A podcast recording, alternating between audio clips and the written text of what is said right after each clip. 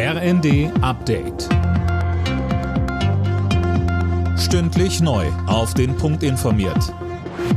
Ich bin Imme Kasten. Die Terrororganisation Hamas hat sechs weitere Geiseln an das Internationale Rote Kreuz übergeben. Israel entließ im Gegenzug weitere palästinensische Häftlinge. Laura König. Die seit vergangenem Freitag geltende Feuerpause war um einen Tag verlängert worden.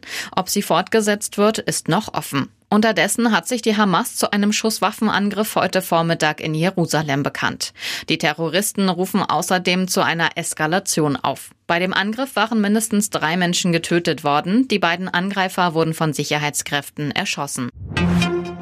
Die Bundesregierung prüft die Auswirkungen des Urteils zur Klimapolitik. Die Entscheidung sei noch sehr frisch und werde nun ausgewertet, hieß es aus Regierungskreisen. Mehr dazu von Lisa Schwarzkopf. Das Oberverwaltungsgericht Berlin-Brandenburg hatte der Bundesregierung die rote Karte gezeigt.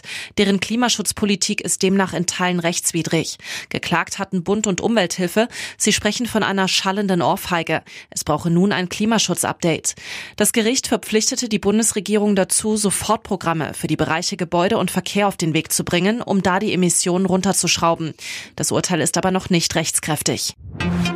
Die Weltklimakonferenz in Dubai berät darüber, wie mit dem Klimawandel umgegangen werden soll und gleich zum Auftakt gab es erste Erfolge. Finn Riebesell. Ja, ganz genau so ist es. Die Teilnehmerstaaten haben einen speziellen Klimafonds eingerichtet, der soll ärmeren Ländern dabei helfen, die Folgen von Überschwemmungen oder Dürren zu bewältigen.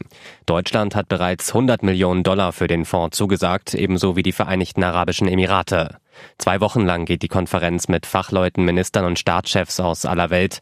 Dabei geht es auch um den Ausstieg aus fossilen Brennstoffen und den Ausbau von erneuerbaren Energien. In der Fußball-Europa League hat es der SC Freiburg in die K.O.-Phase geschafft. Die Freiburger setzten sich mit 5 zu 0 gegen Olympiakos Piraeus durch. Bayer Leverkusen gewann 2 zu 0 bei BK Hecken. Qualifikation fürs Achtelfinale. Und in der Conference League hat Frankfurt gegen Saloniki mit 1 zu 2 verloren. Alle Nachrichten auf rnd.de